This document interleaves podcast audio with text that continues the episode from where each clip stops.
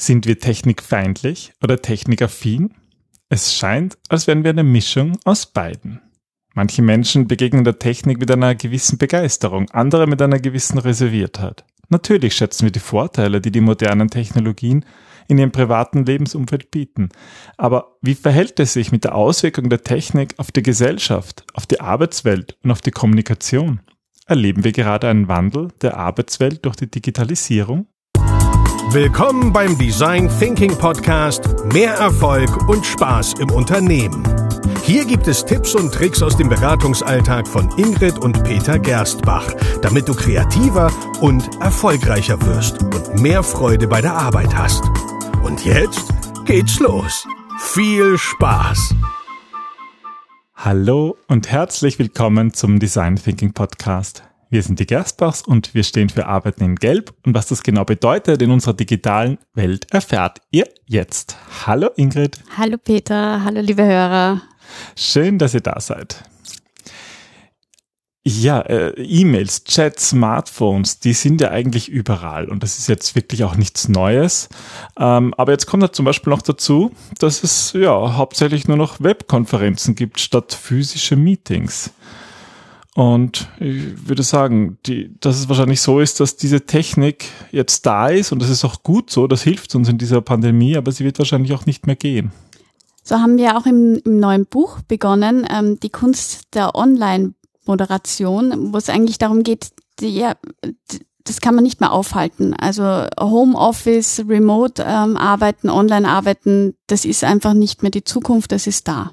Mhm. Und darüber möchten wir heute sprechen, weil ähm, wir natürlich auch in, in Workshops da eben auch so einen Unterschied merken. Manche Menschen sind sehr technikaffin und denen taugt das richtig und die verlieren sich manchmal sogar darin, was irgendwie auch dann irgendwie störend ist, weil es halt so eine Technikspielerei wird. Und andere sind halt technikfeindlich und lehnen das irgendwie ab. Also ich fand es ja spannend. Ähm, eigentlich ist es bei einem Spaziergang ähm, aufgekommen, wo du gemeint hast, ich komme ja aus der Geisteswissenschaft und du kommst aus der Naturwissenschaft. Und ähm, ich bin eher technikfeindlich und mhm. du bist eher technikaffin. Ja, ich freue mich immer wie ein, wie ein Honigkuchenpferd, wenn ich irgendwie ein neues Backerl bekomme mit irgendeiner Technik. Und jetzt haben wir eh auch aufgerüstet, jetzt haben wir eine neue Kamera und ein neues Podcast-Mischpult. Ja, also Peter war ein bisschen im Shopping-Wahn. Und bei mir war es so, also ähm, das Buch Die Kunst der Online-Moderation war eigentlich meine Versöhnung mit der Technik und der Empathie, also das ein bisschen, bisschen aneinander zu nähern, um ja eine, eine schöne Symbiose zu finden, weil eben die Technik oder dieses ähm, Online-Arbeiten nicht mehr weggehen wird. Und ich glaube, es ist an der Zeit, auch einen gewissen Frieden zu schließen und eben zu schauen, wie kann man die Vorteile nutzen und wie kann man die Schwächen schwächen, um eigentlich das Beste für die Beteiligten rauszuholen und nicht, nicht mehr das zu bekämpfen und zu sagen, das eine ist gut und das andere ist schlecht. Und Darum geht's heute. Ja, und ich würde dich gleich mal bitten, du hast ja eigentlich das, den besten Background und ich würde dich bitten, diesen, diesen Background mal zu erläutern. Woher kommt das eigentlich? Oder gibt's da irgendwelche in der Psychologie, äh, gibt's doch sicherlich Menschen, die sich schon damit beschäftigt haben, mit diesem Thema ähm, Technikfeindlichkeit, Technikaffinität wie alles in Wien, was mit Psychologie zu tun hat, ähm, geht auch tatsächlich die Kränkungen auf Freud zurück. Also Freud spricht im Wesentlichen von drei verschiedenen narzisstischen Kränkungen, die der Mensch durch die naturwissenschaftlichen Errungenschaften erfahren musste. Okay, jetzt wird spannend. Narzisstische Kränkungen spannend. des Menschen. Genau, okay. die erste narzisstische Kränkung, die der Mensch erfahren musste, war durch Kopernikus, als er eigentlich die Erde aus dem Mittelpunkt des Universums verwies. Das nennt Freud die kosmologische Kränkung. Mhm, also sozusagen, wir sind nicht mehr im Mittelpunkt, wir sind nicht das Maß der Dinge, da gibt's irgendwie das ist äh, kränkend für den Menschen. Mhm, Darauf mhm. reagiert er. Das wurde ja auch abgelehnt, aus, eigentlich aus diesem Grund, ja, weil so der ist Mensch es. ist ja irgendwie im Mittelpunkt. Wie kann denn das sein? Die zweite Kränkung ähm, verursachte Charles Darwin, als er nachwies, dass der Mensch nicht göttlich ist, sondern eigentlich aus der Tierreihe heraus sich entwickelt hat und daher nicht eine besondere Stellung im Kosmos ähm, einnehmen dürfe oder, oder besser gesagt fordern dürfe. Das nennt Freud die biologische Kränkung. Okay. Und Nummer drei? Nummer drei ist Freud selber. Freud war ein kleiner Egomane und das ist die psychologische Kränkung.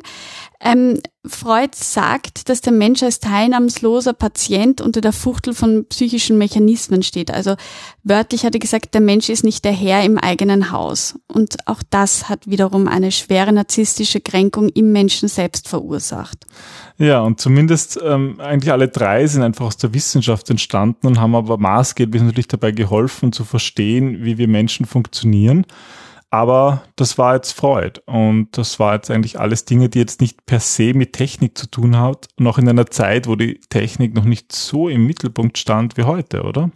Es gab eine Weiterführung dieses Gedanken ähm, durch Günther Anders. 1902 bis 1992 hat der gute Mann gelebt, ähm, wo jetzt auch nicht unbedingt Technik so im Mittelpunkt stand und das ist auch das Faszinierende daran. Aber so natürlich gab es ja schon industrielle Revolution und das alles, aber wäre spannend, wie er jetzt eigentlich sprechen würde. Anders ähm, hat in seinem Werk die Antiquiertheit des Menschen von der prometischen Scham gesprochen.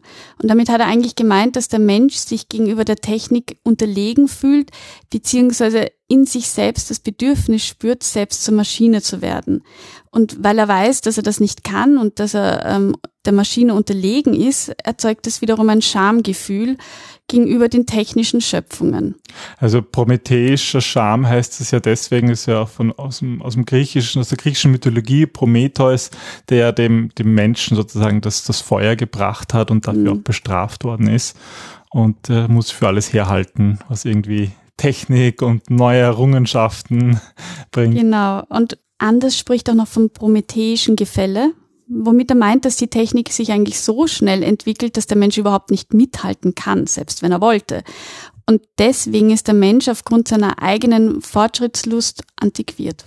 Und wer fühlt sich schon gern antiquiert? Wer fühlt sich schon gern antiquiert? Also ähm, Anders hat in diesem Werk ähm, auch noch beschrieben, dass nicht das Produkt das Bedürfnis ähm, sättigt, sondern das Produkt erst das Bedürfnis auslöst. Und das ist ein sehr spannendes Werk, das auf Husserl basiert, also auch ein sehr ähm, philosophisch komplexes Werk. Aber eben das Spannende. Will ich sowas überhaupt lesen, die Antiquiertheit des Menschen?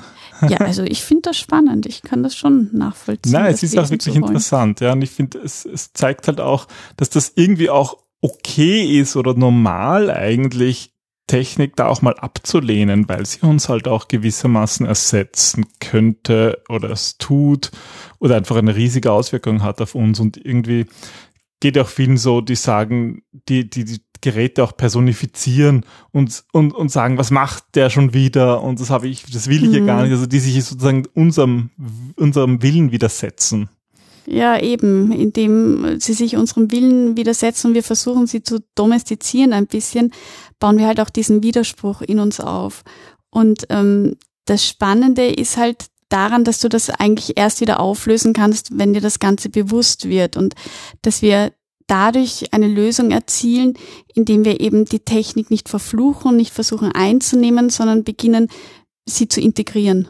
Ja, und das sind im Grunde die zwei Möglichkeiten, wie wir damit umgehen können. Wir können die Technik begeistert aufgreifen und sozusagen die Technikrevolution ausrufen. Wir können sie skeptisch beäugen und besser mal nicht verwenden oder wir finden irgendwie so einen, einen gesunden Mittelweg. Mhm. Und das Spannende ist, ähm, Peter, du hast mich darauf hingewiesen, wie ich auch den Teil über Empathie geschrieben habe. Du hast gemeint, dass dass du mich beobachtet hättest, dass ähm, bei Online-Videokonferenzen nicht den Leuten immer winke. So ganz nah beim Bildschirm. Und ja. das macht man ja nicht, wenn man jetzt im Raum steht, stellst du dich ja nicht zwei Meter vor dem Menschen hin und, und winkst ihm so zum Abschied, um deutlich zu machen, okay, Wiedersehen, wir sehen uns wieder, aber jetzt ist Ende. Ja. Und genauso sind ja auch die Emojis entstanden. Sie sind ein übertriebenes Zeichen dessen, was wir sagen wollen, um dem Ganzen einfach noch einmal einen Ausdruck zu verleihen, um noch einmal sicherzustellen, dass die Botschaft auch richtig verstanden wird, weil eben Mimik fehlt, weil die nonverbale Sprache fehlt. Ja, aber bleiben wir vielleicht bei den Videokonferenzen. Ähm, das Problem, was du ja oft ansprichst bei Videokonferenzen, ist, dass sich Empathie und Gefühle nicht gut übertragen lassen. Also zumindest nicht so gut über ein physischen Meeting, oder? Ja, also weil Empathie auch ganz viel basiert auf diesen, auf dieser Wahrnehmung, auf der subjektiven. Und das geht einfach verloren, weil durch die Entfernung, durch die Schnelligkeit, ähm, durch äh, auf einem kleinen Bildschirm siehst du die ganzen Menschen, die da sind, die du sonst in Lebensgröße siehst, auf einen Pixel minimiert. Und, mm, da kann man einfach nichts, nichts erkennen, man kann nichts nein, fühlen. Nein, du ja. kannst vor allem nichts fühlen. Also diese ganze Energie, die wie Leute zueinander ähm, stehen, also auch wirklich rein von der Körpersprache, wenn jemand die Augen äh, rollt oder das Gesicht verzieht, all das geht halt komplett verloren. Mhm. Und ähm, das macht aber ganz viel von diesem Empathie-Teil ähm, aus und, und den müssen wir jetzt durch die neue Technik anders auffüllen, um eben nicht ganz ähm, das Zueinander zu verlieren. Und ich meine, die Technik erlaubt uns halt Dinge zu tun, die, die halt ohne den nicht möglich sind. Es sind einfach unbestritten die Vorteile von Videokonferenzen, dass ich über große Entfernungen rechnen kann, dass ich auch eine Schnelligkeit habe. Also ich kann Meetings kurzfristig einberufen und muss mich nicht um irgendwelche physischen Beschränkungen kümmern.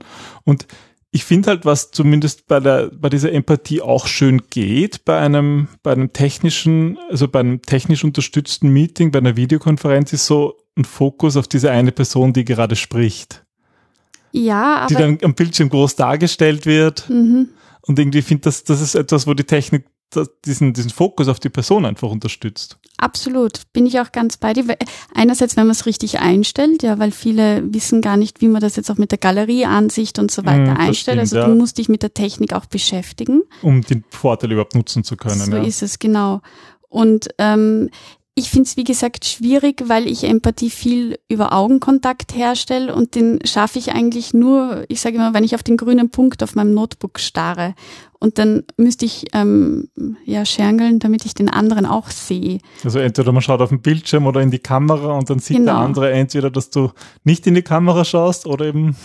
Wobei, also, und das ist das Spannende. Ähm, man kann das eben als, als Problem sehen und sagen, okay, Empathie funktioniert nicht online oder als Herausforderung.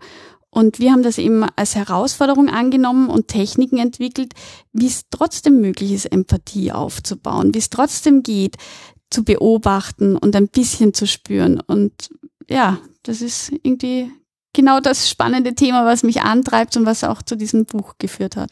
Weil ich glaube, der, wichtigste Aspekt ist halt, wir müssen lernen, äh, diese Technik neu einzusetzen. Dadurch ändern sich halt auch Skills. Und wenn wir, wenn wir weg wollen von dieser ähm, nicht hinterfragt Begeisterung für Technik, aber auch weg von diesem Ablehnen von Technik, da müssen wir lernen, ähm, diese, ähm, diese Techniken sinnvoll zu nutzen. Und zum Beispiel, wenn wir analoge, also in, in physischen Raumpräsentationen vergleichen mit digitalen Präsentationen, da, da, da hatten wir auch so einen Lerneffekt. Ich meine, vor vielen Jahren gab es noch nicht PowerPoint und in jedem Raum ein Beamer. Das Gott, ich kann mich an die Uni-Vorlesungen erinnern, wo sie sogar noch die Prüfungsangaben auf die Wand projiziert haben mit Overhead-Folie. Ja, und dann, dann kam PowerPoint und das wurde aber auch gleich missbraucht. Also diese Technik verspielt halt diese Clip-Arts, die herumhüpfen. Ich hatte, glaube ich, in der Effekte. Uni kaum Professoren, die PowerPoint genutzt haben. Also die haben entweder wirklich ähm, gesagt, das funktioniert nicht und ganz auf, auf Overhead und PowerPoint. Oder nur reden. Und äh, sind nur vorne gestanden und haben gesprochen und haben dann gesagt, na, kopiere das Skript irgendwo, quasi. Kümmert dich darum, ja. Aber was halt, finde ich, spannend ist beim Thema Präsentation, da hat sich halt über die, über die Jahre dann auch ein neues Wissen hat, ist eigentlich erst entstanden, wie man diese Technik gut nutzt. Also, dass man zum Beispiel eben nicht Schriftgröße 10 macht und 22 Punkte, sondern dass man diese, dieses visuelle, dass es eine Unterstützung ist des Vortrags. Mhm. Aber das mhm. mussten wir lernen erst. Ja, und da sind wir eigentlich auch wieder beim Design Thinking, beim Thema, weil ähm, Menschen immer nur das annehmen, was sie kennen und auch in den Dingen denken, die sie bereits kennen. Und wenn wir die Vorteile nicht kennen, wenn wir das noch nie erfahren haben, dann können wir auch schwer, sage ich mal, in Vorteile denken, die meisten von mhm. uns. Und deswegen ist es irgendwie schwer, von Overhead auf PowerPoint, von ähm, Empathie analog auf Empathie online umzuschwenken, wenn man nicht diesen Schritt geht und auch das Risiko eingeht, einmal zu scheitern, um daraus zu lernen. Mhm. Und Lernen im Bereich von Online-Moderation kann halt eben zum Beispiel heißen, was du erwähnt hast mit den Gesten in den Online-Meetings. Wir haben nicht die Möglichkeit zu Gefühle, Emotionen zu spüren, also müssen wir sie ein bisschen übertreiben Hm. und müssen winken zum Abschied und irgendwie vielleicht auch übertrieben lächeln, damit es halt erkannt wird. Aber das ist halt auch nur eine Reaktion, ein, eigentlich ein Einbinden der Technik, ein, ein Auskaschieren der Schwächen, damit wir auch die Stärken nutzen können. Es wird sich auch erst entwickeln. Ähm, ich hatte am Montag, glaube ich, ein, ein Interview ähm, bezüglich des Buches und da war eben auch die Frage, wie sich die ganze Körpersprache ändern wird über, ähm, über Online-Moderation, über Online-Workshops. Und ich bin eben der festen Überzeugung, dass wir gerade auf einer Entwicklung sind, dass wir gerade beginnen, eine neue Sprache zu implementieren, weil wir einfach öfter auf Online-Meetings angewiesen sein werden. Und ähm, man merkt das eben jetzt schon, also auch mit den Masken, wie wichtig einerseits die Mimik ist, aber dass es eben auch die Möglichkeit gibt, das anders zu übersetzen. Ich meine, das ist ja dasselbe, was wir in der Textform schon haben. Ich meine, im Chat ist es ganz normal, dass man Emojis einsetzt. In einem literarischen Text würde man das eher lassen. Und Aber so ist es halt da auch. Zum Beispiel Emojis einzusetzen ist ja auch vollkommen, äh, ist absolut sinnvoll, ja. Also manchmal, wenn Ja, man nicht weiß, genau. ist das jetzt lustig gemeint oder nicht, oder Weil Ironie halt im Text schwer, ist total zumindest schwer. in, in so kurzen Sätzen. Ja, in einem literarischen Werk kann man auch Ironie gut beibringen, Mhm. weil da hat man halt mehr Seiten zur Verfügung. Aber in so einem kurzen, prägnanten Satz, wenn das dann jemand falsch versteht, da hilft es einfach, ein, ein Zwinkersmiley dran zu geben. Mhm. Und das ist ja irgendwie auch etwas, was wir in, in online lernen müssen, für in Online-Konferenzen, in Online-Workshops, das so zu übertreiben, dass es halt unsere Gegenüber verstehen. Und deswegen empfehlen Peter und ich auch, dass ihr eben auch beides nutzt. Ja? Also dass ihr einerseits die Chat-Funktion nutzt, wo ihr noch mit Emojis, die einfach zurzeit bekannter sind, arbeiten, um gewisse Gesten und Mimiken ja zu symbolisieren, zu übertragen, aber eben auch darauf achtet, wirklich bewusst zu übertreiben, wie, wie ein Schauspieler da auch den Raum einzunehmen, um anderen zu ermöglichen, wirklich das zu verstehen, was sie meint. Das ist eine schöne Analogie mit dem Schauspiel. Wenn man Schauspieler ganz von der Nähe sieht oder wie oder Fernsehaufzeichnungen, dann sieht man, wie die geschminkt sind, Hm. dass man sich denkt, oh mein Gott, aber von ganz weit hinten passt es halt, ja. Hm. Und so braucht jedes Medium so seine eigene Sprache. So Und ich ist es, glaube, genau, ja. es ist gut und wir die nützen, weil uns das hilft, diese Übertreibungen auch dabei helfen, Defizite des Mediums zu über überbrücken. Und wir müssen auch keine Angst haben, dass wir irgendwie verlernen, dann normal zu sprechen, weil es in uns drinnen ist. Das ist menschlich, das ist Körpersprache. Also ich bin ja auch fest davon überzeugt, dass jeder von uns fähig ist, Empathie aufzubauen. Wir haben es nur verlernt ganz oft. Und genauso ist es mit, also ich habe keine Angst, dass ich jetzt ähm, vor jemandem stehe mit einem Meter Abstand und ihm ins Gesicht winke, weil das einfach äh, unnatürlich wäre. Und ich würde, glaube ich, hoffe ich, auch nie auf die Idee kommen. Aber im Online-Bereich ist es eben, so wie du sagst, eine andere Sprache. Das sind andere Normen, andere Sitten, die wir uns antrainieren. Und die wir brauchen, gerade für Design Thinking.